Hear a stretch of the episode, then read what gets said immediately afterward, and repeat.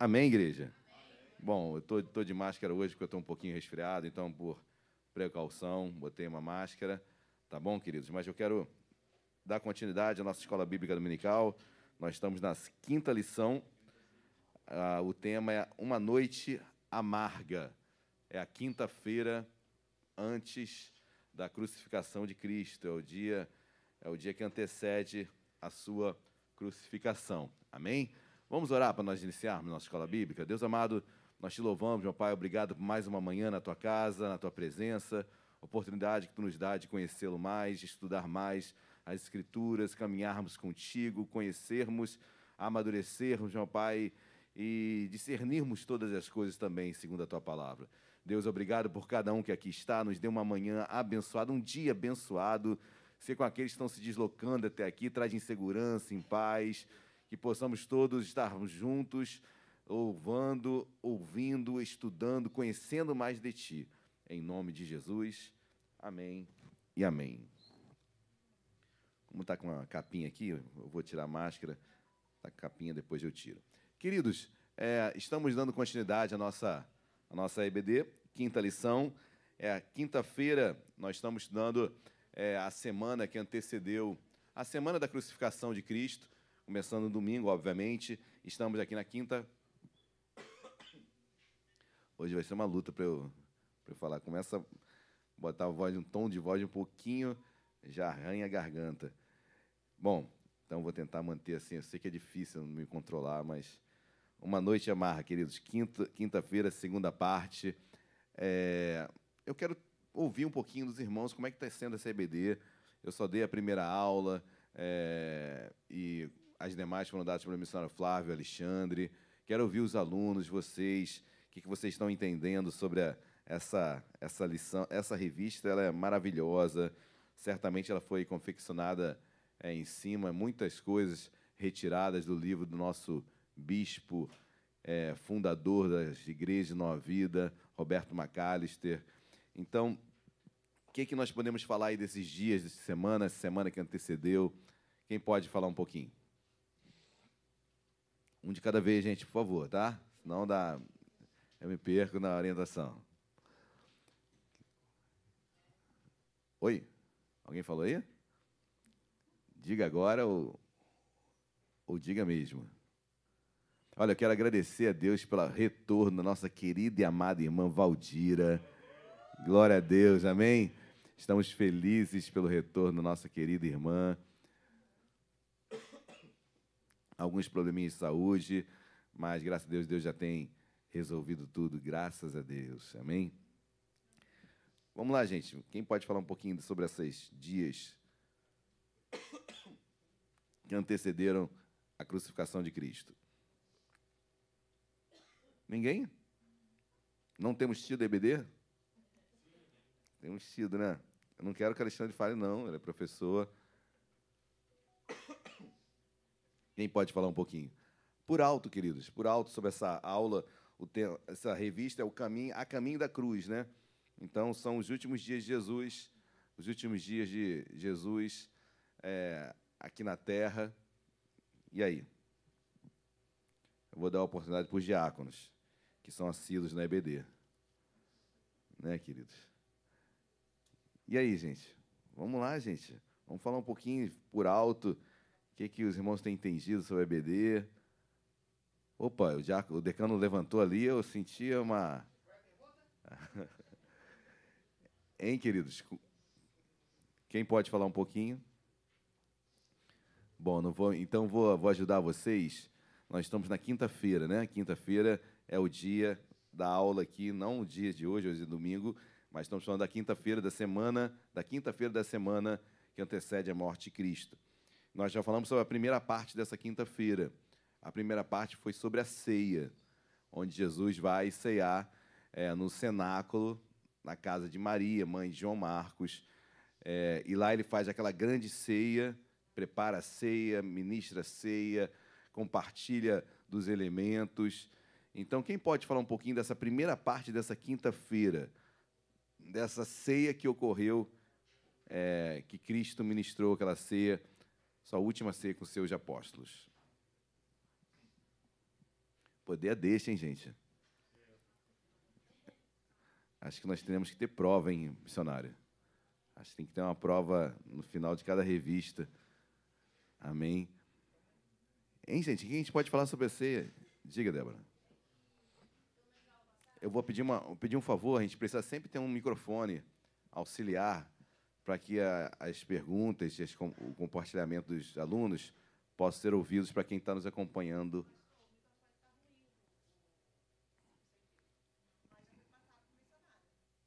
Então, então, o meu, eu pego um confio.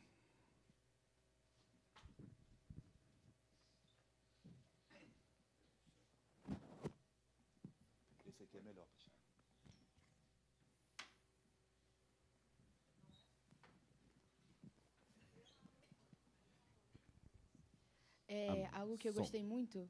Ah, pode. pode falar. Tá. Eu gostei muito da aula passada porque eu não tinha esse entendimento que eram tantas coisas além do pão e vinho, né? Só que tem, enfim, tem várias outras partes, né? E cada parte tem um significado muito específico em relação à Páscoa, né? Os judeus, a saída do Egito, enfim, esse período de peregrinação. Então, eu não sabia de tudo isso, né? Que era tão profundo assim. Aí, enfim, em relação à aula passada, eu tive esse entendimento mais profundo. E nas outras aulas também, só que o que está mais fresco agora é a aula passada. Perfeito. Dá, dá, um som aqui, gente. Som, som. Opa, esse microfone é bom, hein? Esse microfone é bom. Quero essa unção para mim também. Então, perfeito. Essa, a, a, ceia que nós hoje fazemos é apenas o, o, su, o suco, né? o pão, mais a ceia de Cristo é, é o ceder, né? É a ordem. Tem uma ordem toda onde a ceia é ministrada. Então, lembrando que a ceia, a Páscoa, por isso que Jesus ele morreu no momento perfeito. Por quê? Porque os judeus é, era era Páscoa, sábado de Páscoa, então os judeus já estavam trazendo à memória toda a libertação, foram libertos do Egito, sair libertos do, daquele cativeiro e Jesus morre num, numa Páscoa também trazendo essa lembrança de uma libertação, que não é um cativeiro do egípcio, mas um cativeiro do pecado. Então, os judeus estavam abertos, o melhor momento para Jesus é, cumprir o seu propósito, ir à cruz, foi a Páscoa. Foi a Páscoa, o momento perfeito. Então, realmente, houve elementos ali, são elementos da Páscoa realmente judaica, lá em Êxodo capítulo 12, a última praga, o Pessa, que é o passar por cima. Então, lembrando que a Páscoa é o primeiro dia de uma festa que tem continuidade. Qual é essa festa que vem logo a seguir da Páscoa? A... Nesse, tem, uma, tem, uma, tem uma festinha que é como, a Páscoa, como se a Páscoa estivesse se prolongando um pouquinho. Tem um nome aí, gente. A gente, se eu não me engano, estudamos na lição 4. Não tem isso? Porque, na verdade, a, a Páscoa é uma continuidade de uma outra festa. Oi? Ah, não, foi, foi celular. Tudo bom, Jefferson? Tranquilo, varão. Isso é bom. A Bíblia, quando começa a falar, isso é muito bom, né? Queridos, é, essa festa, o primeiro dia dessa festa é a Páscoa mas ela é uma continuidade. Está lá em Êxodo capítulo 12. Quem lembra dessa festa que demora mais sete dias? São os sete dias pós-Páscoa. A Páscoa é um dia, depois vem sete dias de comemoração dessa, dessa festa. Tem, tem na revista? Será que tem na revista? Lição 4. Isso, isso. É essa festa que ela dá continuidade à Páscoa. A Páscoa é o primeiro dia, e depois vem sete dias da, da, da ausência do, do, do, da festa sem fermento. Né? A Páscoa, o, o, o Pessá, logo após, vem a, Páscoa, vem a festa dos pães asmos. Tá, tá lá em Êxodo capítulo 12. Vamos lá rapidinho, só para não nós compreendermos melhor. Êxodo capítulo 12. Tá? Ah, por isso que não, não, às vezes não dá para ver muito bem, ele está logo na primeira, né? Mas vamos ler lá em Êxodo capítulo 12. Ó, Êxodo 12. Nós estamos falando sobre a revista Escola Bíblica Dominical. sobre a última semana de Cristo. Olha, Êxodo capítulo 12, versículo.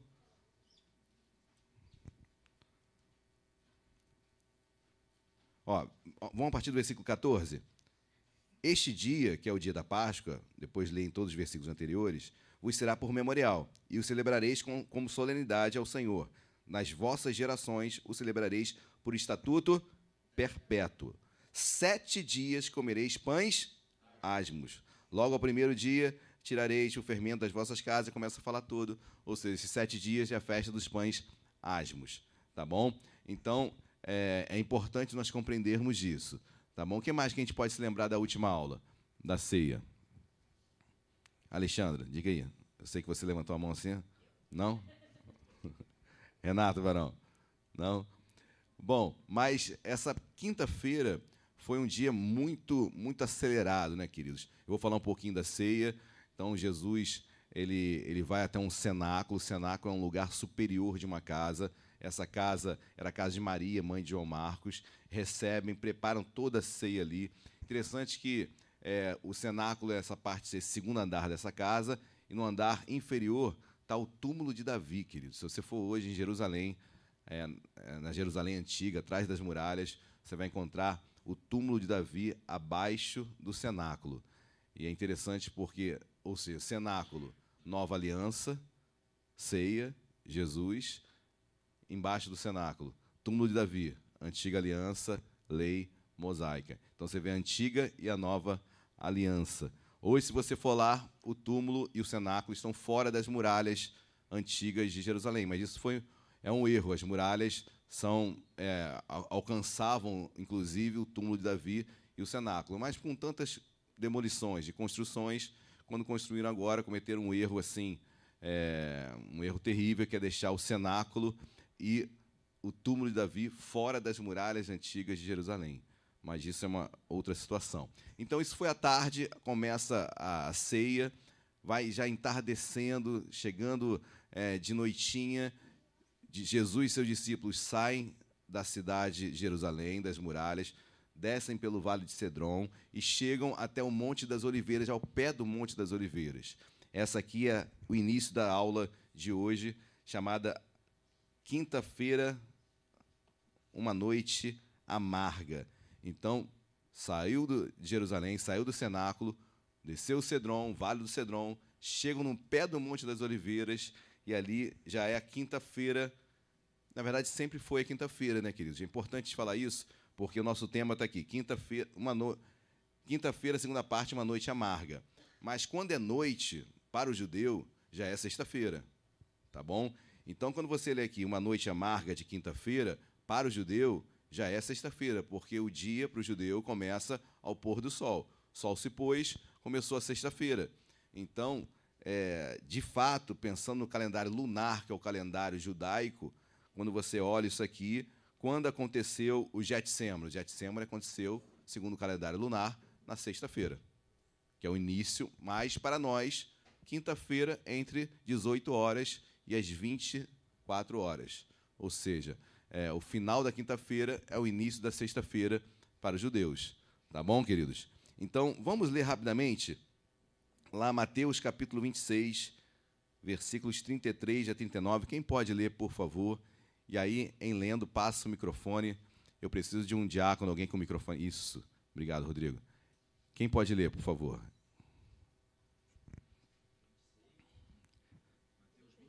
26, 39, 30, 26, do 36 ao 39. Em seguida, Jesus foi com eles a um lugar chamado Getsemane e disse aos discípulos: Sentem-se aqui enquanto, ali, enquanto eu vou ali orar.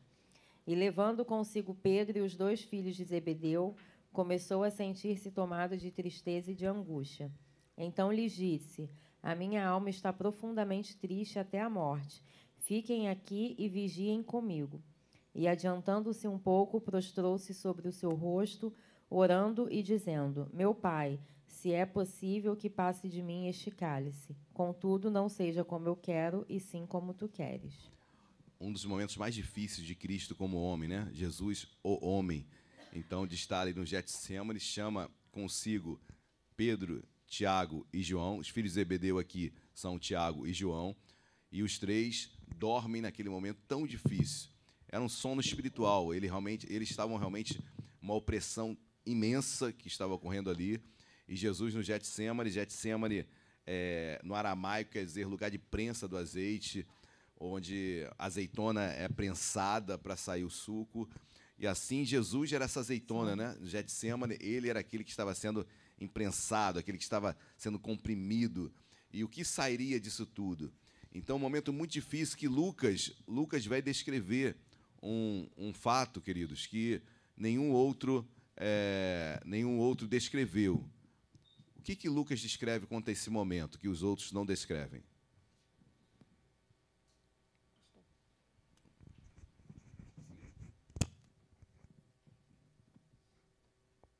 Hein, gente? O que, que Lucas conseguiu? O que, que Lucas descreveu sobre esse momento de Jesus no Getsemane que os demais, é, que Mateus, Marcos e Lucas não mencionaram nos evangelhos? O suor do sangue, né, queridos? Do seu suor saía sangue, dos seus poros saía. Dos seus poros saía sangue. Então, isso tem um nome, segundo a medicina, e não é de se assustar que apenas Lucas.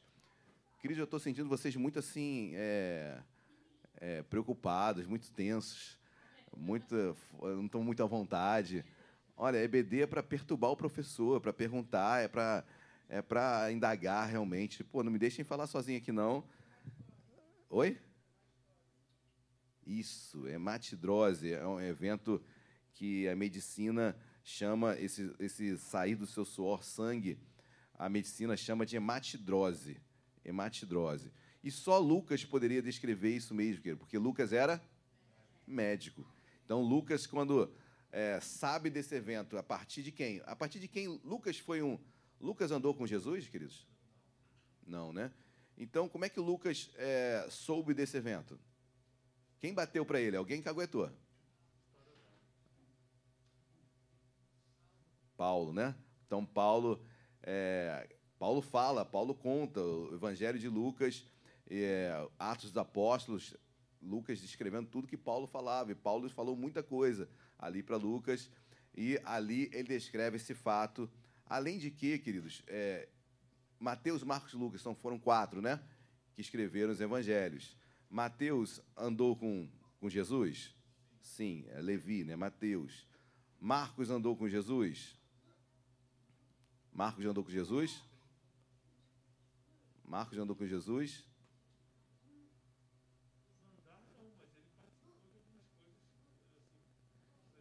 Ele não foi um discípulo direto, né?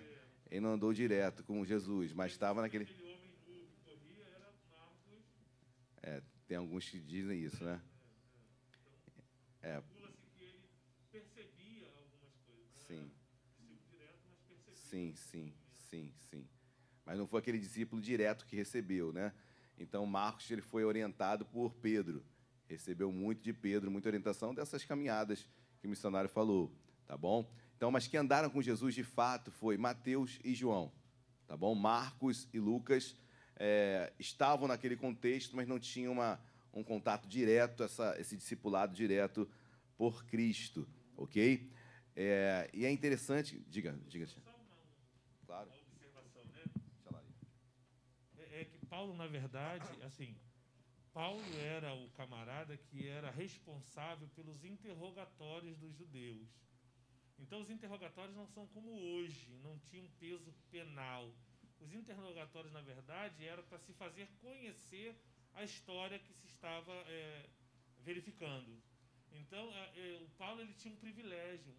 Ele, apesar de ter assim botar medo nas pessoas, ele conseguia extrair das pessoas minúcias que em outro momento na história oral não seria possível. Então Paulo ele tem esse conhecimento para passar por Lucas porque ele era o cara responsável pelos interrogatórios dos cristãos naquela época. Então ele bebia muito da fonte oral que direta, né? Então só, só essa observação. Perfeito. Paulo é, conhecia muito de tudo que ele ouviu falar e dessas fontes diretas que o missionário falou. Então, queridos, é, Lucas bebeu de Paulo. Lucas bebeu de Paulo. Mas é importante falar também que o primeiro evangelho escrito, escrito, não é na nossa ordem aqui não. O primeiro evangelho escrito foi de Marcos, tá bom? Marcos foi o primeiro a escrever.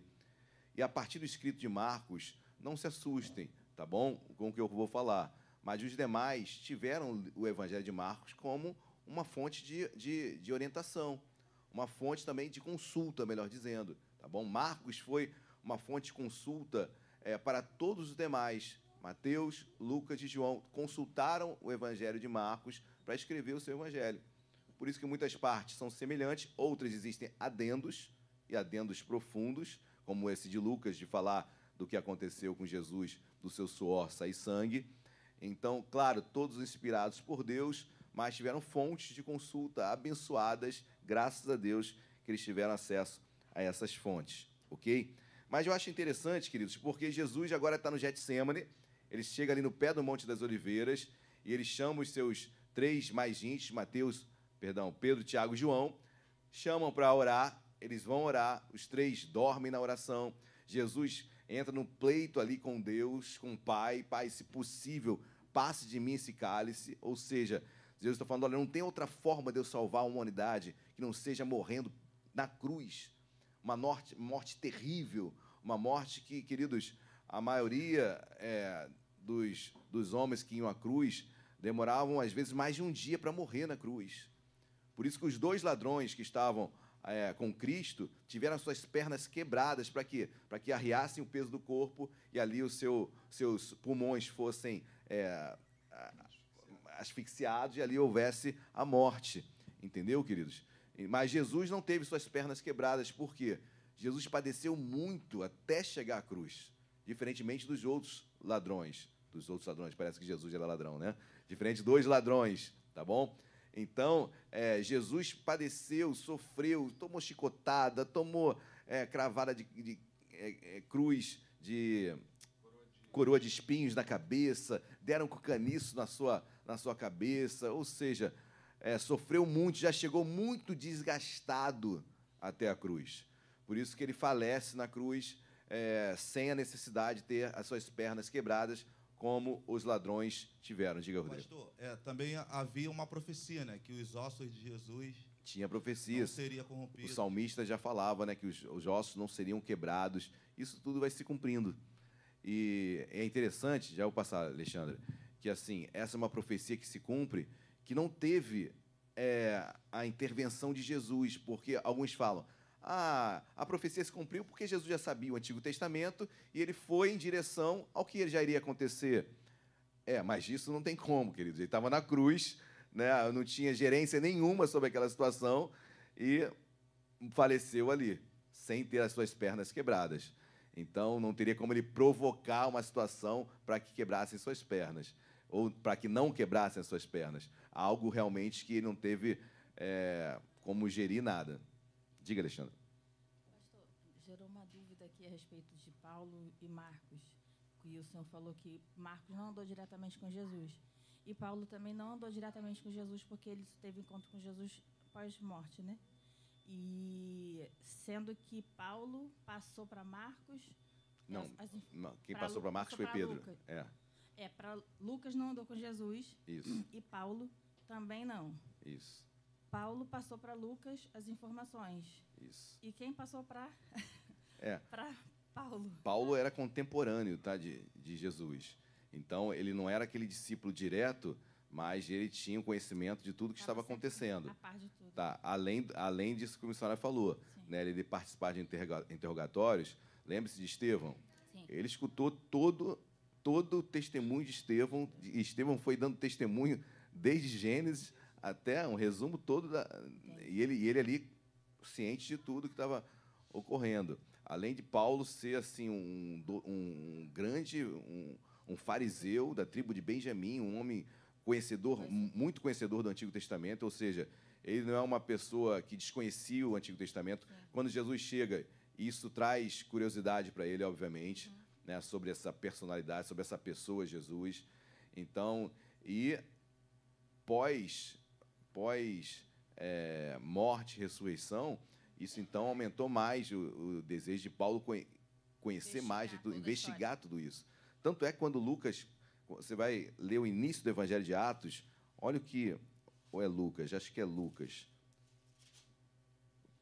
Lucas, Lucas, Lucas 1 diz assim: Visto que muitos houve que empreenderam uma narração coordenada dos fatos que entre nós se realizaram, conforme nos transmitiram os que desde o princípio foram deles testemunhas oculares e ministros da palavra, igualmente a mim, Lucas, me pareceu bem, depois de acurada investigação de tudo desde a sua origem, dar-te por escrito em Seletíssimo Teófilo. Então, Lucas fez uma pesquisa acurada, aprofundada, muito profunda. E aí ele vai em Paulo, aí ele vai em Marcos, aí Lucas ele faz uma, uma pesquisa profunda sobre tudo o que aconteceu.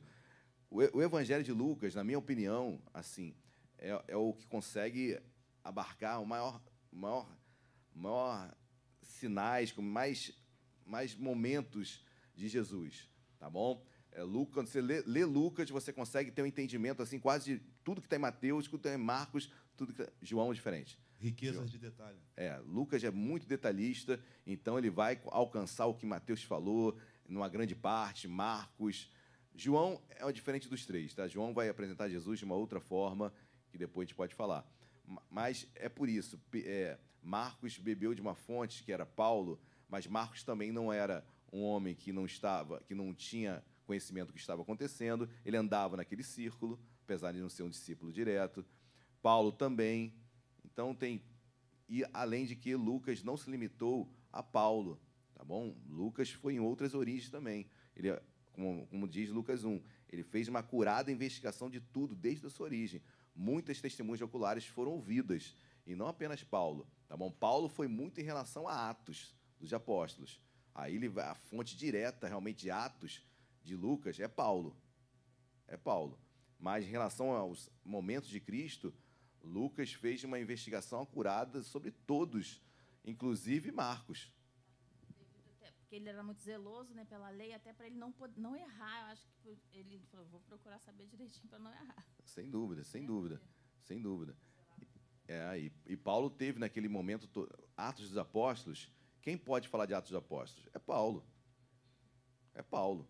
Só que quem escreve? É Lucas. Então ninguém podia, é, ninguém, entre aspas, né? Mas assim, quem tinha maior capacidade, conhecimento para escrever Atos dos Apóstolos era Lucas. Porque ele foi até a prisão onde Paulo estava em Roma e Paulo foi ditando tudo para ele. E Lucas foi escrevendo, escrevendo. Atos, né? Agora, em relação aos quatro evangelhos, Lucas bebeu de acurada investigação sobre várias fontes, principalmente Marcos. Lucas bebeu porque Marcos escreveu, e aí Lucas depois escreveu, depois Mateus escreveu, tá bom? Então, o primeiro a escrever foi Marcos, tá bom? É, voltando à, à, cruz agora, a gente é, costuma dizer que Jesus era 100% homem, 100% Deus. No momento da cruz, no momento dessa oração dele, ele estava, tipo, 100% homem só? Deixou, entre aspas, né, de ser 100% Deus? É, Jesus estava ali como homem. Homem. Agora, sendo direcionado todo pelo Espírito Santo, igualzinho a cada um de nós. Mas ele estava, como a Bíblia diz, pós-batismo, e Jesus cheio do Espírito Santo. Jesus estava cheio do Espírito Santo, como nós também. Tá bom? A, a questão é que Jesus sabia do que iria acontecer com ele e até do seu futuro, que ele ressuscitaria. Depois a gente vai falar um pouquinho de, de Judas, né? Então Jesus sabia, sabia da sua morte e também que ele ressuscitaria. Tá bom? Mas é, Filipenses capítulo 1, versículo 5. Jesus, subsistindo em forma de, de, de Deus, ele se esvaziou. Então, Jesus na terra, ele se esvaziou da sua deidade. Tá bom? Ele não venceu como Deus. Ele se esvaziou, ele venceu como homem.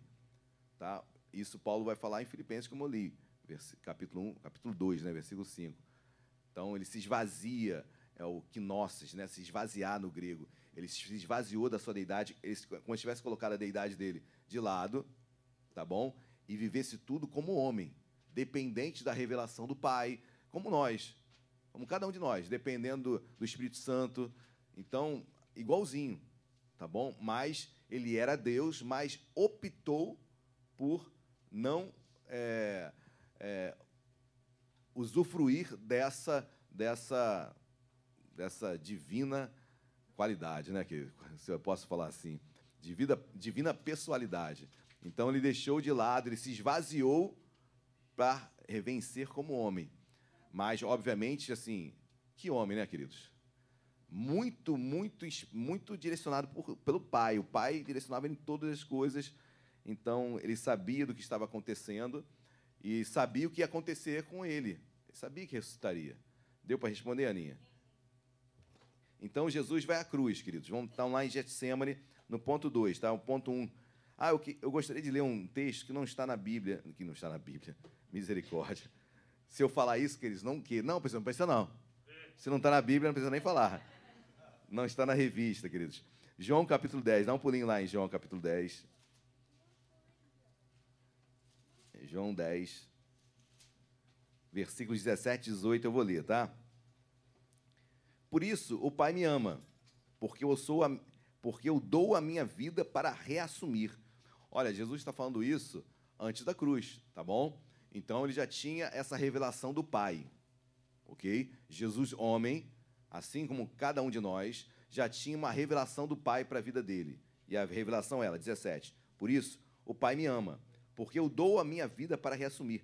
Ninguém a tira de mim. Pelo contrário, eu espontaneamente a dou. Tenho autoridade para entregar e também para reavê-la. Este mandato recebi de meu Pai.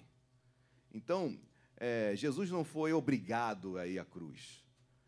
Ninguém, é, entre aspas, matou Jesus. Jesus se deu por nós. Espontaneamente, voluntariamente, ele foi à cruz. Não foi obrigado, não foi compelido, não foi. É, é, é claro que no mundo natural ele foi preso, foi levado para o sinédrio, mas, queridos, é, é aquilo que nós lemos também no Getsemane. Jesus mesmo fala: vocês não acham, quando ele é preso no Getsemane, vocês não acham que se eu quisesse, eu pediria meu pai e meu pai me mandaria uma miríade de anjos para me defender? Então, mas ele optou voluntariamente ir até aquela cruz por amor de cada um de nós. Amém? Que amor tremendo, né, queridos? Então, ninguém. É, quem, quem, é culpado? Quem é o culpado pela morte de Cristo? Né? Há muito tempo, infelizmente, é, uma, um genocídio aconteceu, né, queridos? por, por uma falácia de tentar encontrar culpados pela morte de Jesus. Entre uma das dos álibis que tentaram usar, eu falo sobre sobre sobre o meu Deus do céu. Aconteceu com os judeus, queridos. Holocausto. Mais de seis mil, mil, mil milhões de judeus faleceram lá, mortos, né, faleceram, foram exterminados numa atrocidade, num genocídio o Holocausto, e um, esse era um dos álibis usado para aquele endemoniado do Hitler. Né?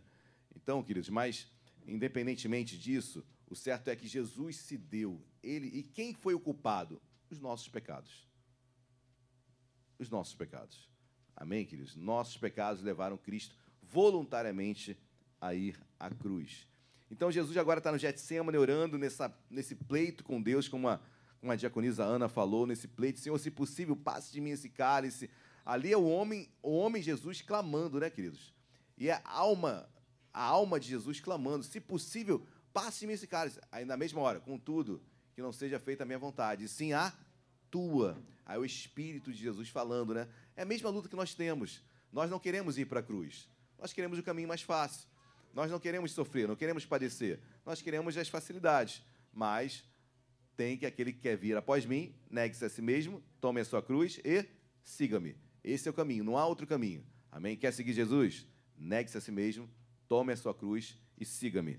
Ou seja, negar a si mesmo não é fácil, tomar a sua cruz nem um pouquinho, e é, segui-lo é sempre muito complicado, mas é o melhor caminho que nós temos em nome de Jesus. Amém? Interessante no ponto 2 aqui, eu vou acelerar, queridos no ponto 2 da revista, é, a oração de Jesus de Getsemane. Interessante que nos momentos mais difíceis da vida de Jesus, ele fazia o quê? Ele orava. Nos momentos mais difíceis de Jesus, ele orava. Queridos, eu estou falando aqui, Jesus de Getsemane ia ser por volta de meia-noite daquela quinta-feira, quase meia-noite da quinta-feira. Ou, como queiro entender, já é, já sexta-feira para o judeu. Mas naquela meia-noite, Jesus ele seria preso, questão de minutos depois. Mas ele vai orar. Talvez eu e você estávamos planejando, olha, por onde eu vou sair, por onde eu vou correr. É agora que eu já tenho, tem que ter um plano B para isso acontecer. Quando acontecer, quando eles chegarem aqui, eu já vou estar armado, já vou sair correndo. Mas Jesus vai orar, queridos. Assim, como precisamos aprender? Demais. Né? Eu falo de mim mesmo, queridos. Quantas vezes, tantas dificuldades, você vai fazer algo para depois pensar em orar. Jesus, por várias vezes, ele vai ao monte orar, se isolar, né? Não que o monte seja mais sagrado, não existe lugar sagrado. Amém? Todo lugar é lugar para você orar. Mas Jesus procurou se isolar. E aqui, da mesma forma, ele chama Pedro, Tiago e João isolados. E ele vai orar no momento mais, um dos momentos mais difíceis da sua vida. Então, a oração é importantíssima. Amém? No item 3 aqui da revista, fala a fidelidade de Jesus em meio ao sofrimento. É, e nós falamos já um pouquinho aqui, falar sobre matidrose, é, o quanto Jesus sofreu. Interessante, queridos, porque uma das consequências desse fenômeno chamado hematidrose, onde o suor dos poros do homem sai sangue, é o, é o tamanho estresse que a alma está. Segundo a medicina, você entra num estresse tão grande, numa aflição tão grande, que esse fenômeno acontece. Tá bom? Raro, mas acontece. E uma das consequências dessa, dessa ansiedade, dessa angústia em, em relação ao que aconteceria, é a sua pele ficar super. Isso não sou eu que estou inventando, queridos. É um livro, é a medicina que declara as consequências desse fenômeno. E uma das consequências é a pele frágil. A pele fica muito fragilizada. Ou seja, quem viu aquele filme do Mel Gibson? Qual o nome que era? Paixão de Cristo, né? Lembre-se que cada chicotada que Jesus tomava, às vezes saía uma parte da pele dele. Alguns falam que absurdo, não foi tudo isso. Olha, foi tudo isso e um pouco mais. Os chicotes eram de couro, na ponta tinha um pedaço de ou chumbo ou pedaço de osso. Chumbo ou osso. Queridos, cada chicotada daquela ia rasgando e prendia na pele, puxava, vinha, vinha a pele junta. Por isso que Jesus chega na cruz muito, muito parecido, muito, muito desgastado já. Por isso que as suas pernas não precisaram ser quebradas na cruz, ok? Então, esse fenômeno hematidrose trouxe consequências que a gente nem imagina sobre o corpo de Jesus, tá bom? Ponto 4. Um traidor na mesa da ceia. Quem pode ler para mim João, João 13, 21 e 22?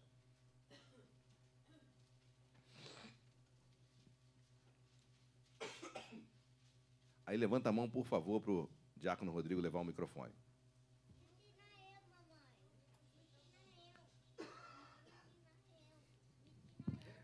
João 13, 21 e 22.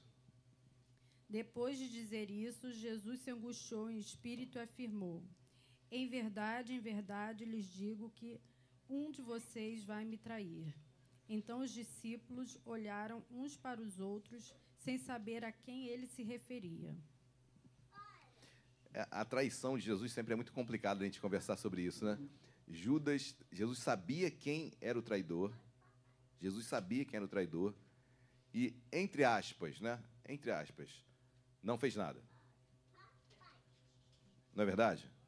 Quem de nós faria isso? Você sabe que o traíra está do teu lado. Imagina, o traíra está conspirando contra ti e é caso de morte. Você ficaria parado? Enchia de bolacha, né? Quem falou? E é logo ter uma tete a tete, olha o que está acontecendo, vai ficar aqui do meu lado com isso.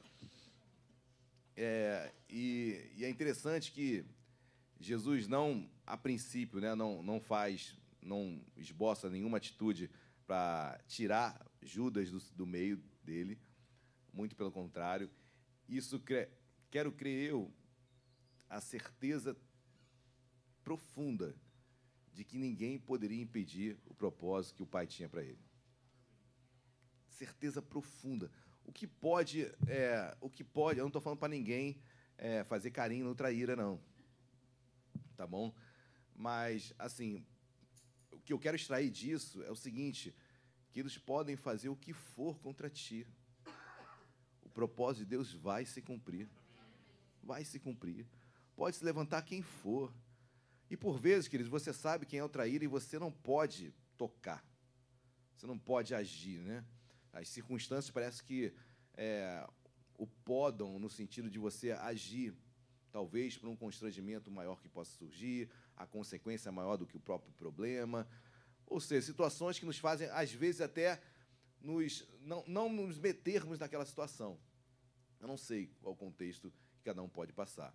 Mas uma coisa é certa: o propósito de Deus se cumprirá. E o que acho lindo em Jesus, que porque ele sabia, Jesus sabia que ele ressuscitaria. Jesus sabia. Com Judas ou sem Judas, com traição ou sem, traição, iria acontecer. Mas uma coisa é certa, queridos, até o último minuto, Jesus deu oportunidade para Judas se arrepender.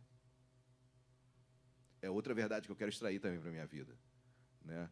Que você possa dar oportunidades para as pessoas se arrependerem. Que você possa exercer misericórdia até o máximo que você possa. Amém? Para que a pessoa, Jesus, em todo tempo, deu oportunidade, até na ceia, no partir do pão, deu oportunidade para Judas se arrepender, mas ele não se arrependeu.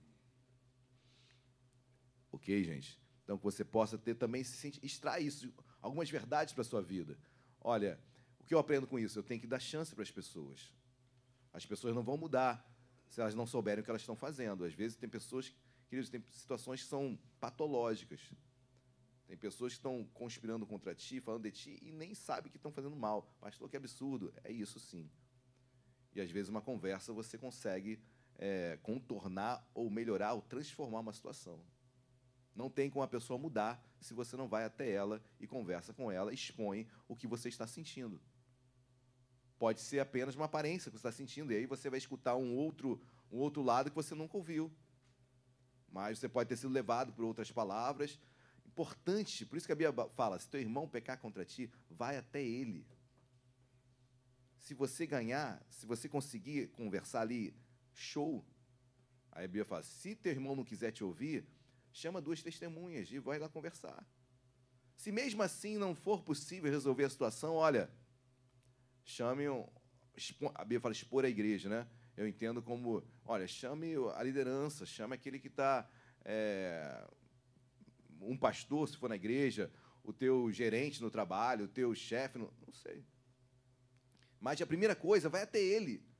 A nossa tendência não é até a pessoa, é ir em A, em B, em C, fofocar para todo mundo. Aí, para depois, no fim, pensar se vai conversar com aquela pessoa. Depois de já ter fofocado tudo, querido, você se tornou pior do que. Você já perdeu todo o mérito de qualquer argumentação direto com a pessoa. Porque você já criou fantasias, já ouviu de A, B e C, já então vai até ela, vá até ela. Eu sempre falo, queridos, que assim, é, quando chega uma notícia até você, tem duas, duas coisas que podem ocorrer. Você pode levar ela adiante, e geralmente quem conta o ponto aumenta. Como é que é, gente? Fala aí, me ajuda aí que eu só, eu só sei o início das coisas. Quem conta um. Quem, quem conta um ponto. Quem conta um conto, Alexandre, aumenta um ponto. É dificuldade de Alexandre. Isso aí é dificuldade de Alexandre. Mas assim, então vai até a pessoa. Vai até a pessoa. Não fique imaginando o que ela. Não, vai até a pessoa, resolve com ela. Resolve com ela. Amém, queridos? E se ela falar algo que, olha, de outra pessoa, olha, eu recomendo que você vá falar com ela. Não, mas eu só estou desabafando. Não, pode desabafar comigo, mas eu recomendo que você vá falar com ela. E se começar a, a, tomar um tom maior, e se começar a falar sobre liderança, olha, eu recomendo que você vá falar com ela, senão eu vou falar. Duas situações acontecem. Ou essa pessoa nunca mais vai falar contigo, né? É uma possibilidade grande. Isso é bom, porque ela nunca mais vai te usar como fonte de fofoca, ou melhor, como depositário de fofoca. Nunca mais vai te usar. Ela vai até outro, com certeza ela vai até outro. Vai até outro. Mas aquela, aquele depositário que era você não será mais. Não será mais. Então, é, eu, como pastor, eu acabo sabendo das coisas porque é, as pessoas falam para mim. Falar, algo para o pastor, eu vou me alongar um pouquinho, queridos, não tem problema não. Falar algo para o pastor é fofoca? Interessante que 1 Coríntios, quando Paulo vai escrever a carta, ele fala: Fui informado pelos da família de Clói. Ou seja, Paulo ele escreveu ali porque ele recebeu informações de uma família que congregava na igreja de Corinto. E ela abriu o verbo com Paulo. E Paulo escreveu: Olha, está havendo aí uma safadeza nessa igreja. Pessoas do mesmo, de mesmo parentesco tendo relação íntima. Paulo, Paulo descasca a igreja de Corinto. Olha, briga de quem batizou e quem não batizou, quem é maior, quem é menor, quem tem mais dons. Paulo descasca, ok? Informa de quem ele recebeu a informação. Informa de quem ele recebeu. Legal. Não deixou no ar. Não deixou no ar. É isso, verdade, verdade. Eu fico imaginando a igreja, a igreja como recebeu no dia seguinte. É claro que dia seguinte não existe, porque a, a carta foi escrita anos depois. Mas a família de Clóia entrando, poxa, você, né, Clóia? Bateu tudo, né? Não é mesmo, queridos? É, mas é, depois vamos pesquisar. É, é, a carta aos Coríntios deve ter escrito, escrito por volta de 50, 60 depois de Cristo.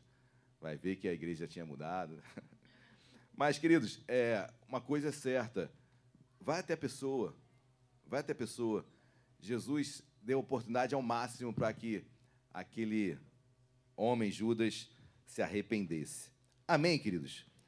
Próximo ponto, estamos encerrando. Depois Jesus é levado, quinto ponto, Jesus é levado, na verdade, Jesus, pós, pós ele é preso ali no Getsemane, pelos, pelos guardas do Sinédrio, depois ele é levado até Pilatos, de Pilatos, Pilatos, perdão, ele vai até o Sinédrio, no Sinédrio ele é ofendido, depois do Sinédrio ele vai para Pilatos, que era o procurador de Roma na Judéia, Pilatos sabe que Jesus era galileu e manda ele para Galiléia, é, a autoridade lá era Herodes, Herodes fala, conversa, devolve para Pilatos. Pilatos vai e julga, aí ao julgamento de Jesus, Jesus é levado para a cruz. Vai ao pretório, do pretório, ali no pretório é cravada a coroa de espinhos na sua cabeça, dão tapas na sua face, e ali Jesus é levado à cruz e morre naquela sexta-feira, ok?